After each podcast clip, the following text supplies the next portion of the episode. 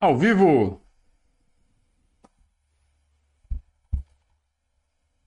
Ao vivo? Ao vivo. Saudações ao viver, diz a todos. Eu sou o Conrado Cacassi, estamos começando mais uma live diária do Verdaço. Ainda vou arrumar um nome para esse negócio aqui. É, todos os dias, por volta de 6h15, de segunda a sexta, né? Por volta de 6h15, a gente fala sobre o Palmeiras, sobre o dia a dia do Palmeiras, sobre o que está acontecendo com o Palmeiras. Está acontecendo nada. O Palmeiras está de férias, todo mundo sabe. Os jogadores entraram em férias na segunda-feira, logo após a última rodada do Campeonato Brasileiro, do qual mais uma vez o Palmeiras foi campeão. E que gostoso, né? Fazer uma live assim, falando, é, um campeão de novo. Isso não é soberba, cara. Isso aí é notícia, cara. Fomos campeões de novo, né? Pode não ser surpresa, mas é notícia, então a gente tem que falar. É, aliás, eu vi uma, eu vi uma piadinha hoje. Piadinha pode falar, né? Com a comparação de duas, dois encerramentos de passagens por clubes de São Paulo. Uh, primeiro mostrando o Gustavo Scarpa, após cinco anos de Palmeiras, né? Com dez troféus, dois, duas bolas de prata e mais oito troféus dos quais ele participou. Ele só não ganhou mesmo da Recopa porque ele não jogou. Estava é, lesionado na época, mas fazia parte do elenco. Mas, então, oficialmente ele tem sete títulos pelo Palmeiras. É, mais as duas bolas de prata, enfim, né? a gente até se confunde, né? De tanto título, né? Tanta taça, tanto troféu. E aí do lado, nove anos no São Paulo, King Naldo. Aí o São Paulo coloca, valeu King Naldo. Sensacional. Piada pronta, né? Não é, na verdade não é invenção, é, aconteceu. Palmeiras homenageou o Gustavo Scarpa com uma foto cheia de taça, quase que não cabe na foto um monte de taça. O São Paulo homenageando seu ex-lateral, valeu. É muito bom, é muito é muito prazeroso. A gente vai sentir muita saudade dessa época, a verdade é isso. Tá? A gente a hora que isso aqui acabar, vai falar, puta, 2022 era legal demais. Muito bem. Uh, sejam todos bem-vindos, né? O Ricardo está falando que quem adora o Reinaldo, o King Naldo, é o Barolo. O Barolo é um youtuber são paulino, para quem não conhece. Vale muito a pena assistir os vídeos do Barolo, principalmente depois que São Paulo perde. É sensacional. Eu recomendo a todos. É um, uma sessão de humor inesquecível.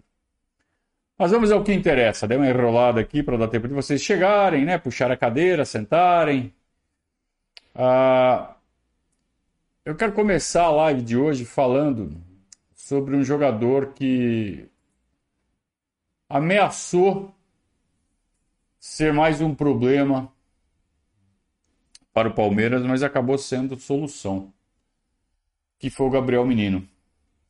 Gabriel Menino que, é, se não me engano, ele tem só 22 anos, né? Deixa eu só confirmar aqui a data de nascimento dele certinho, mas é um moleque ainda muito novo, criado à base do Palmeiras, foi captado junto à base do Guarani em 2019.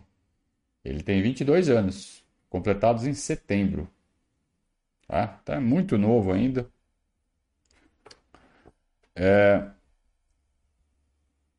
E é um menino que. O menino é um menino, né? Menino Menino, é, é difícil não fazer trocadilhos com o Gabriel Menino, né? Principalmente enquanto ele ainda tiver com essa idade ainda nova, né? Mas é um, um jogador que surgiu como. Uh, surgiu muito forte na base do Palmeiras, fazia, fazia dupla com o Patrick de Paula. Já fazia, já tinha suas aventuras ali pela lateral na base mas jogava mesmo de volante, ao lado do Patrick de Paula. Os dois muito à frente do Danilo. Nem se falava em Danilo e a gente já crescia o olho em cima daquela dupla de volantes ali, muito forte. É... No mesmo time que tinha outros, outros jogadores que né, subiram, jogaram pelo profissional do Palmeiras, como o Esteves, por exemplo, né, que acabou indo para o futebol dos Estados Unidos. As, é do Palmeiras ainda. É... E teve uma ascensão muito rápida chegando a ser convocado pelo Tite para a seleção brasileira. Então já começou a pensar em Copa do Mundo como lateral. E voltou estragado. O que não é nenhuma novidade quando se trata de seleção brasileira e não precisa nem ser muito novo para acontecer isso. É só a gente lembrar do que aconteceu em 2009 com o Diego Souza. Tá? O Diego Souza jogando pelo Palmeiras, arrebentando, melhor jogador do futebol brasileiro. Foi para a seleção, jogou 45 minutos em La Paz contra a Bolívia, jogou mal pra caramba, voltou estragado. A seleção tem esse, poder com alguns jogadores, não com todos. E ele viveu momentos muito difíceis. É, tendo como ponto mais baixo o corte da, dos inscritos para o Mundial de 2022. Tanto ele quanto Patrick de Paula. O Abel observou, conversou, falou, entrou por aqui, saiu por ali, falou: ah, é mesmo?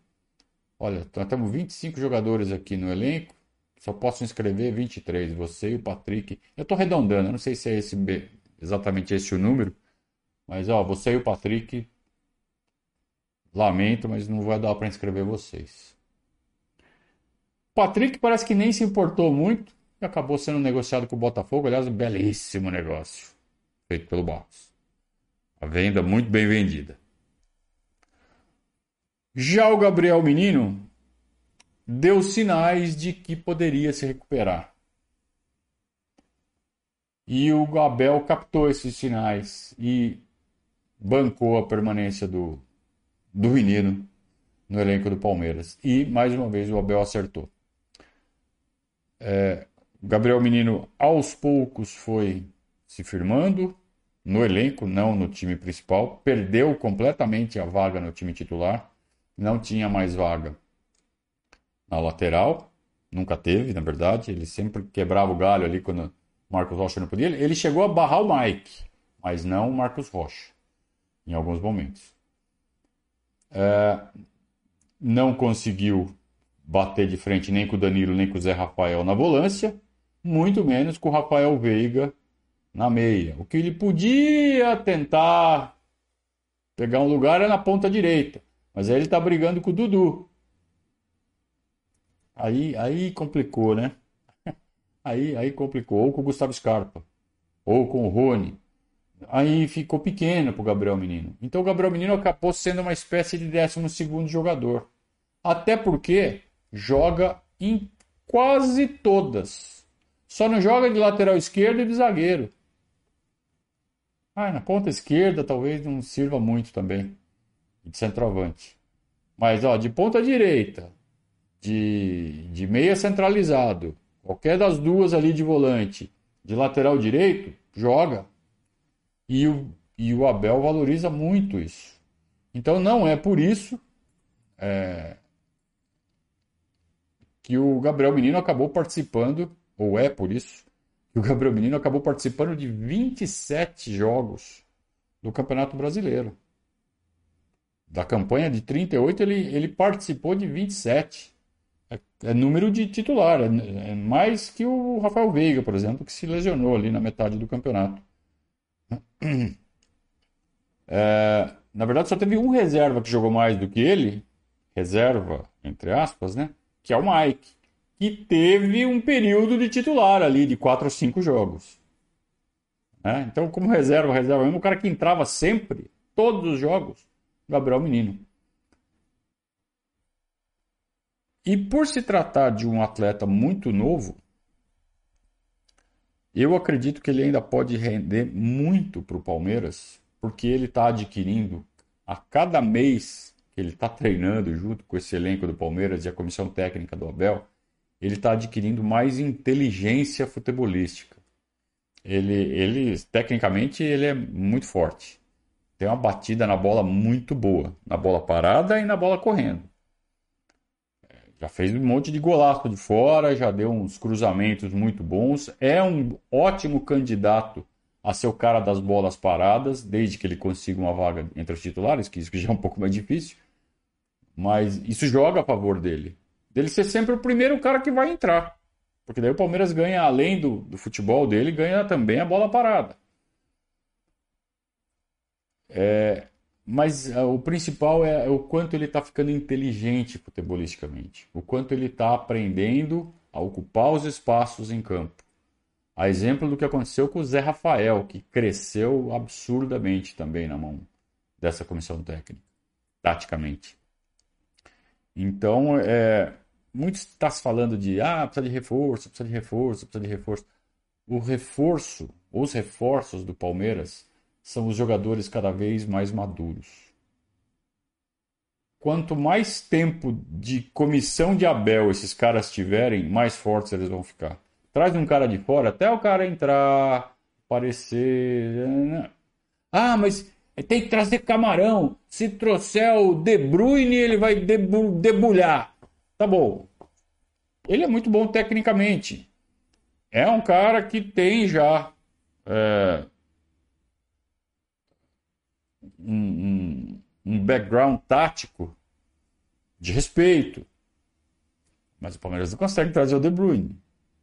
Quem o Palmeiras consegue, conseguiria trazer num esforço muito grande? Um jogador brasileiro. Esse jogador brasileiro, se ele não tiver passagem pela Europa, ele vai sofrer o mesmo que está sofrendo, sabe, é, até mais do que está sofrendo, por exemplo, o Flaco Lopes, o Merentiel, ou vai sofrer a mesma coisa. Ou seja, ele não tem essa cultura tática que está sendo desenvolvida aqui no Palmeiras, uma cultura europeia de, de dinâmica de futebol. Até ele pegar o jeito, até ele se enturmar, até não sei o que, demora. E aí vai acontecer o que está acontecendo com esses meninos aí que foram contratados. Estão sendo queimados pela torcida, injustamente. Injustamente. É...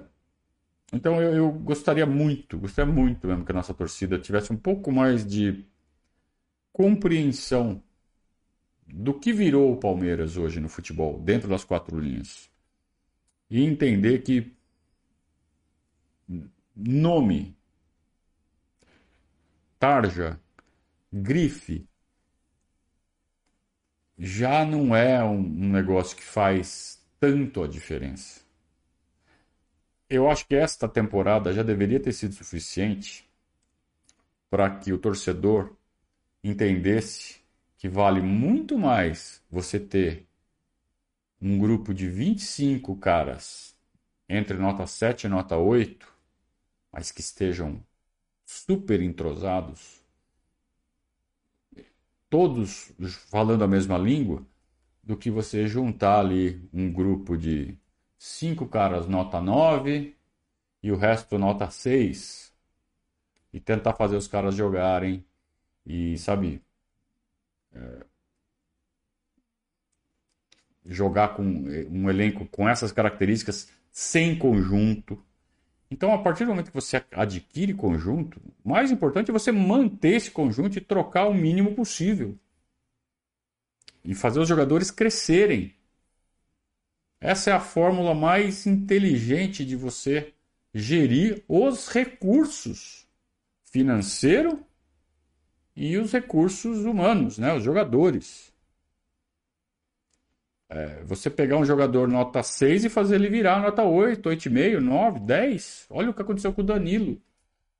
Olha o que aconteceu com o Veiga. Olha o que aconteceu com o Gustavo Scarpa.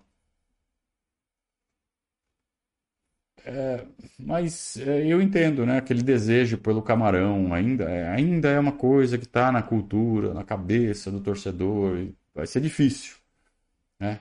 Mas o Gabriel Menino é um exemplo desse tipo de jogador que começa com uma nota e vai subindo, vai subindo, vai subindo. Gabriel, menino, vai crescendo durante a, a sua carreira, sua trajetória. Mais o trocadilho, né? O menino vai crescendo. Mas não tem outra palavra para usar, né? Então, é, eu. É mais um jogador em quem eu confio muito, que eu gostaria muito que é, mantivesse essa trajetória. Vamos torcer para que ano que vem ele continue com a cabecinha no lugar como foi de meados do primeiro semestre para cá, né? Porque até um ou dois meses depois do Mundial não queria nada com nada, né? Muito bem. Temos temos aí um pessoal chegando no no chat. O Ricardo falou que o King Naldo ganhou mais de um apelido, apelido no apelido, que é o Burger King Naldo. Sacanagem. O, o Rocco tá falando que. Tá, tá cravando. Dificilmente ele voltará a ser titular. O destino será um empréstimo. Rocco. Ó, quem joga em várias não joga bem em nenhuma. O Rocco chegou cheio das verdades aqui. Né? Então eu tenho uma para você, Rocco. Quem tem muitas verdades, pensa pouco. É... Ricardo também está cornetando aqui o Gabriel Menino. Ok. O João Paulo chegou só fazendo campanha. Fiquem padrinhos do Verdazo. Obrigado, João. Obrigado pelo apoio pelo Superchat. Faça o Superchat, você também apoia o nosso trabalho. Mas se quiser apoiar o nosso trabalho de forma consistente, mostrar que você é um cara que está aqui sempre assistindo nossos vídeos, você pode se tornar um padrinho do nosso projeto. Verdade? Não é um aventureiro, né? A gente não chegou outro dia aqui na internet. É, a gente está fazendo esse trabalho desde 2007. Então, já se vão 15 anos. Começando o 16 a partir de janeiro. É, muita coisa, né? Aliás, 1 de janeiro de 2007. Na verdade, o 16 ano está acabando agora. Ó. Já perdi as contas já. Eu comecei em 1 de janeiro de 2007. Então, 1 de janeiro de 2023 vai completar 16 anos de atividade. Eu tinha cabelo, né? era um pouco mais gordo. Então, já faz tempo que eu estou nessa brincadeira. É... E não estou aqui por por nada que não seja fazer um trabalho honesto sobre o Palmeiras e não atrapalhar o Palmeiras. Começa por aí. Né? Então, por isso que a gente tem aqui uma série de, de, de diretrizes que a gente segue de comunicação e a gente pratica e, e também é, quer que vocês aqui no nosso chat, na, na, na, nos comentários, vocês têm que praticar isso também. Porque é, como nós entendemos que é a melhor forma de você viver o Palmeiras, curtir o Palmeiras sem atrapalhar o Palmeiras. Na boa e na ruim. É, o Diego Souza, que não é o Diego Souza, na verdade ele é o Diego Souza, né? Claro que ele é o Diego Souza. Ele, ele, ele pergunta se o Gabriel Menino pode ser o substituto do Scarpa. Poder pode, mas aí tem que provar, né? E ele está brigando neste momento com Rafael Veiga e com Rony. E com Dudu, porque a gente já vai falar do Dudu. Tá? É... Aliás, vamos falar já do Dudu? Vamos falar agora mesmo do Dudu. Então, muito bem. Bota a figurinha aqui. Dudu. É... Saiu uma notícia hoje no nosso palestra. Tem que falar, me desculpem, mas eu vou falar. Nossa palestra é, noticiou que, segundo apurações da equipe, houve uma reunião entre Leila, entre diretoria do Palmeiras e staff do, do Dudu. É, para assinatura do contrato. E na hora de assinar não assinou. Por quê? Porque está havendo divergências entre a o modelo de renovação. O staff do Dudu quer estabilidade por três anos. E o Palmeiras quer fazer por um ano, depois renova, depois renova. O Palmeiras quer um ano só. Ou quer colocar metas, e aí se bater as metas, aí a renovação é automática. Aí não, não há detalhes muito, muito bem apurados. Mas, grosso modo, é isso. O Dudu quer um contratão e o Palmeiras quer rever em determinados pontos, aos finais de cada temporada. A Leila, quando deu uma entrevista no início da semana, a presidente Leila Pereira disse que só falta assinar, que está tudo certo. Mas segundo essa apuração e segundo a informação do nosso palestra, não está tudo certo não. Então a Leila ou ela está mal informada ou ela não falou a verdade. Então não estava tudo acertado. Então não faltava só assinar. Falta acertar a questão da do modelo de renovação, do tempo do, desse primeiro período de contrato. Então falta. Então não falta só assinar. É... E ela disse que já estava tudo acertado. Agora, ela poderia estar falando a verdade no caso do staff do Dudu ter concordado com os três anos e na hora de assinar, aí o staff do Dudu que está querendo é, é, mudar essa regra na última hora. Então, muito cuidado com é, julgamentos precipitados. Quem está roendo a corda do acordo? Tanto pode ser a diretoria do Palmeiras querendo dar uma desperto, como aconteceu, por exemplo, no caso do Allan Kardec, estava acertado, aí queria mudar na última hora, acabou perdendo o jogador para São Paulo. Só que a diferença dos casos é o seguinte: o Allan Kardec já estava naquele período de seis meses, né? O Palmeiras não tinha essa, essa margem de tempo em que o jogador continuava tendo vínculo com o clube. No caso do Dudu, o Palmeiras ainda tem seis meses de margem. Então a gente não sabe se foi o staff do jogador ou se foi a diretoria que está querendo dar uma desperta. Alguém está querendo dar uma desperta, essa é a verdade. Não tem como fugir. Ou é um ou é outro. O que a gente espera? A gente espera que as partes ou se acertem logo, porque começa a ficar um negócio que incomoda. Porque uma coisa é você falar assim, pô, eles estão negociando. Está negociando, beleza. Leva tempo. Agora, outra coisa é quando começa a. Sabe? Quando chega um, um, um veículo de notícia, mesmo sendo um veículo de mídia palestrina, não de, de mídia oficial, e crava que é um lado que está roendo a corda, e no caso da nossa palestra cravou que é a Leila que está roendo a corda. É...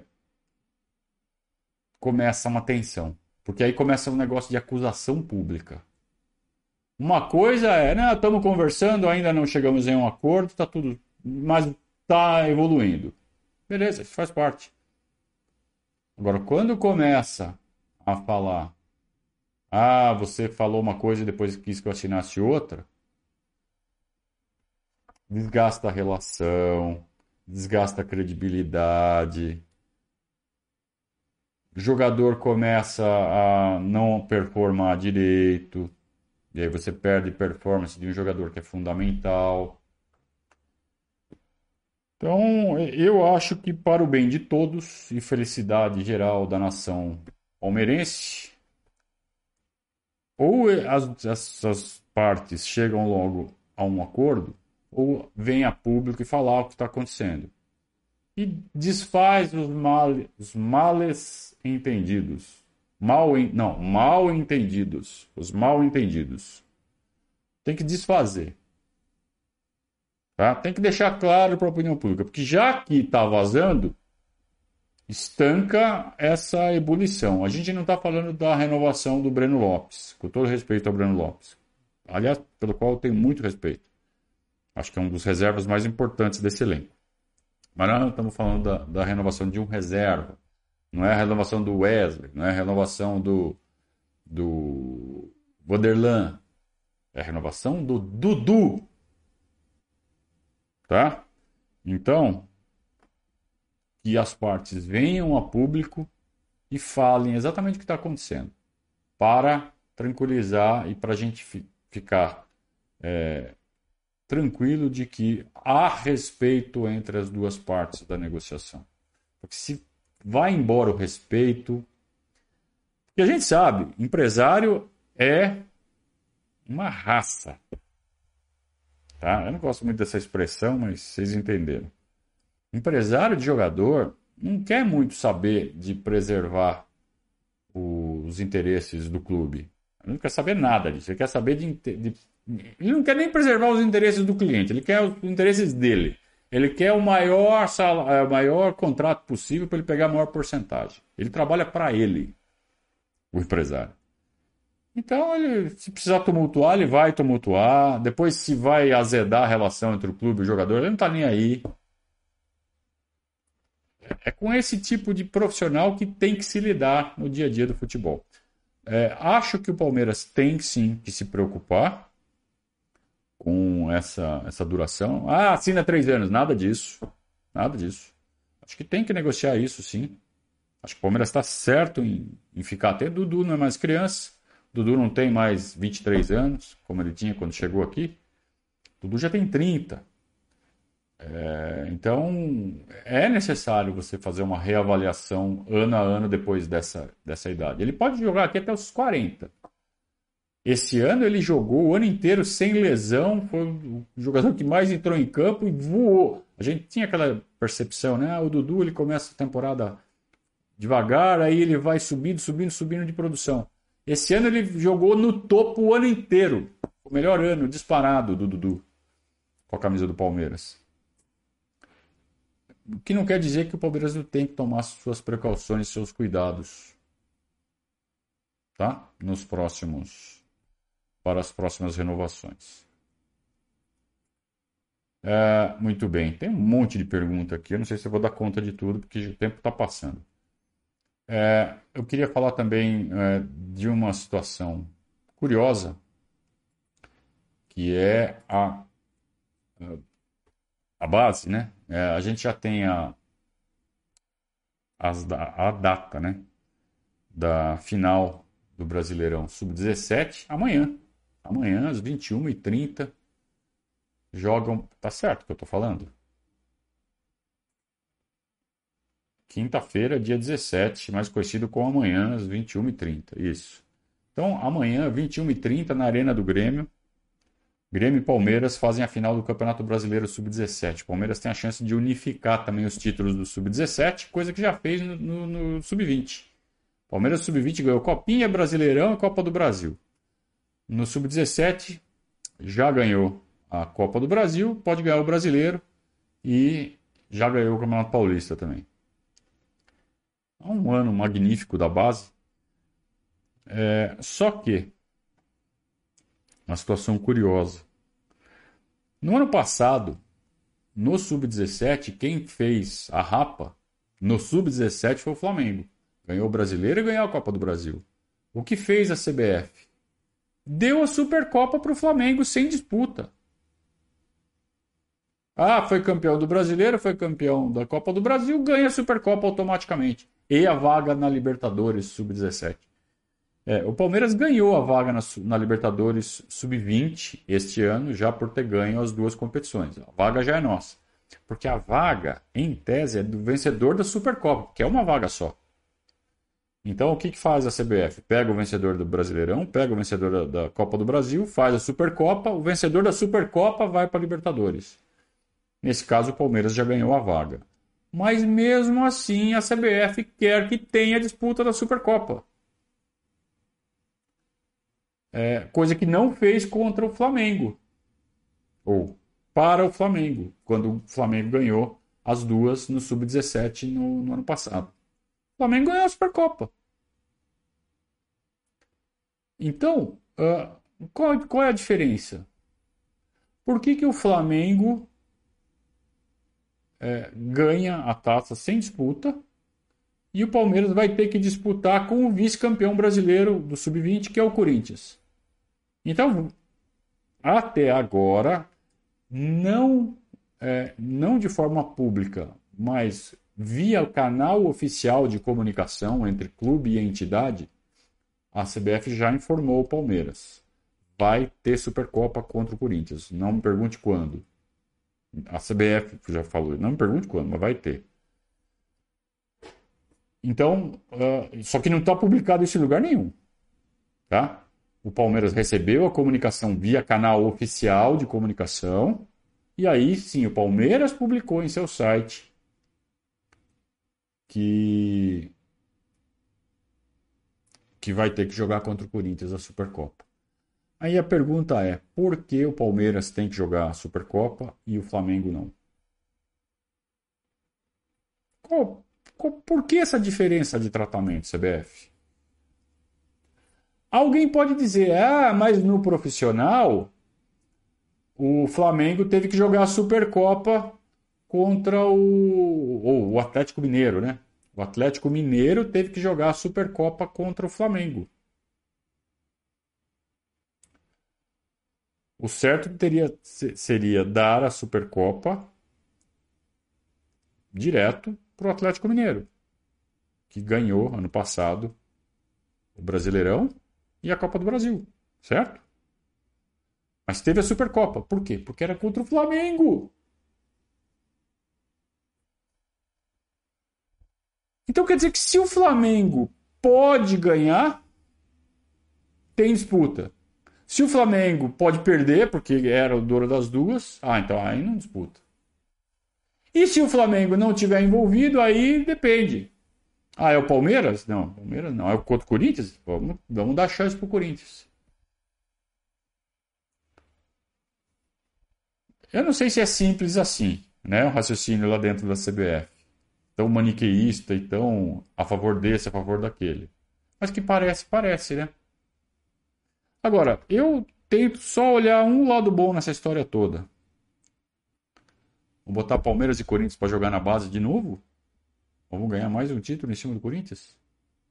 Tá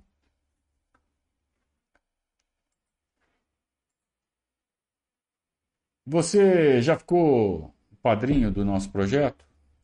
Você já é padrinho do nosso projeto? Não é padrinho do nosso projeto ainda? Queria deixar um pedido muito sério para você agora, agora sem brincadeira. Torne-se um padrinho do nosso projeto. Principalmente você que vem aqui todo dia na nossa live, prestigiar nosso projeto, que gosta do nosso trabalho. A gente precisa é, da sua ajuda. Ah, mas por que, que eu vou ter que pagar se eu posso ter um negócio de graça? Não, você pode ter. Eu vou continuar fazendo conteúdo aberto, liberado para todo mundo. É, esse pedido é para quem pode tentar é, recompensar o esforço e o trabalho. Se você acha que é justo, se você acha que. É que nem. Você vai no restaurante, você não dá 10% para o cara que te serviu? Né? Não é isso? É... é importante o reconhecimento do esforço, do trabalho de quem faz as coisas, principalmente porque a gente faz isso com desprendimento. A gente faz isso com amor ao Palmeiras. É, essa a cultura de financiamento coletivo ainda é pouco desenvolvida no nosso país. Mas aos poucos a gente acredita, por isso que a gente insiste. Aos poucos a gente acredita que as pessoas vão entender a, a, importância de se é, recompensar com um pequeno valor, porque a quantidade vem, a,